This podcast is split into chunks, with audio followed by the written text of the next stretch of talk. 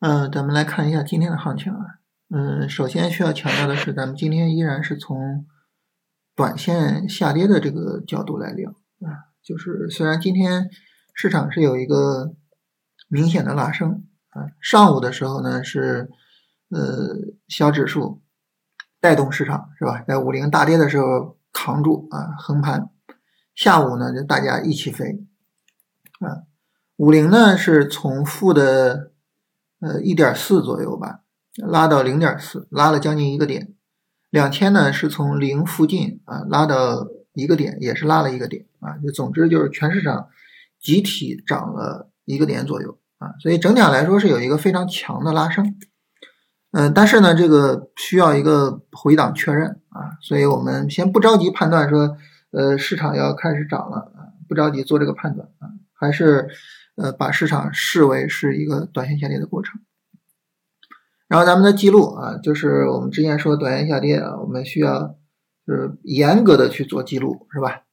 那严格记录呢，我们今天也需要记录啊这几个方向啊。首先呢，就是差的 GDP，差的 GDP 呢是选股宝啊记录里面一个超过十个强势股的方向。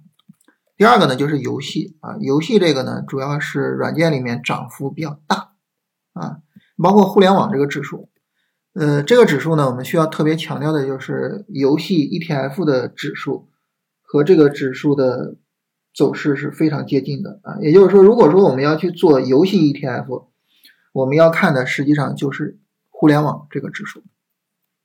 最后就是算力啊，算力的话呢，是今天也是从今天早晨其实就一直比较强，是吧？然后到收盘的时候呢，华为算力三点四七啊，也是符合条件的。所以这三个呢，我们记录跟踪一下。关于这三个，就是他们当然有可能是说后面这一波行情的主线啊，有这种可能性。呃，关于说他们三个就是说走强这个事儿哈，我觉得也很值得我们思考和讨论是什么呢？就是从短线上，我们并没有发现他们三个啊。从短线上呢，咱们发现了这个芯片啊，发现了华为汽车，但是呢，你并没有发现他们三个，对不对？从短线上是发现不了的。那么只能说什么？只能说通过这个超短做进去啊。通过超短做进去，当然我们可以去拿短线，但是呢，只能说通过超短去做进去。所以从这个意义上来说呢，我觉得有两点需要强调吧。就是第一个呢，就是呃，我们没有办法提前的准确判断啊，下一波行情谁是主线啊，这个没有办法。这是第一个要强调的。第二个我们要强调什么呢？就是第一次超短的重要性。第一次超短能够帮助我们把当下最强的板块给做到手里啊，所以它是非常非常重要的。啊，这是关于板块的记录啊。然后对于行情的讨论，首先大盘上啊，大盘呢今天比较重要的就是放量出现了有力度的三十分钟拉升，所以我们要去密切关注后续的三十分钟的调整。关于这个呢，我们首先来看放量这个事情。今天是八千四百亿啊，比之前的七千八百亿呢放量了六百个亿啊，这个放量还是非常大的啊。然后另外呢，就强有力的拉升，我们刚才说了是吧？基本上全市场都涨了百分之一。啊，所以整体的拉升力度还是可以的，就看后续的调整啊。那么因为今天呢，咱们是短线做了进场啊，就是我们看好的像芯片呀、华为汽车呀，是吧？我们做了进场，所以就持仓，然后后面呢去做这个超短啊，就这么一个情况啊。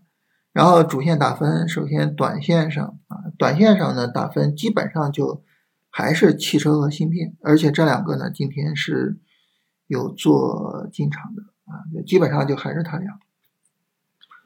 嗯，首先调整比大盘小的啊，三十分钟没破位的还是只有华为汽车，然后提前出结构的也是只有华为汽车。嗯，这个阳线放量啊，就他们三个，这这些都没有变啊，都没有变。然后包括后面两个也跟昨天一样没有变啊，所以就还是汽车和芯片。重点就是超短啊，超短呢我们需要增加几个算力啊，需要增加几个。